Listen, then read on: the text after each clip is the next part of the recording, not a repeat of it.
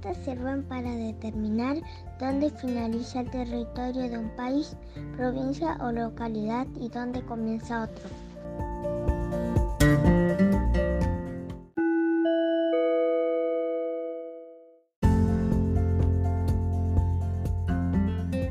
La provincia de Corrientes está ubicada en el noreste del país. Sus límites con otras provincias y países coinciden en su mayoría con cursos de ríos o arroyos.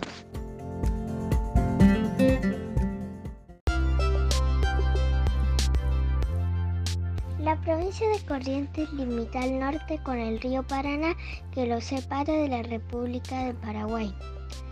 Al este limita con Brasil y Uruguay. Al oeste con las provincias de Chaco y Santa Fe. Y al sur limita con la provincia de Entre Ríos.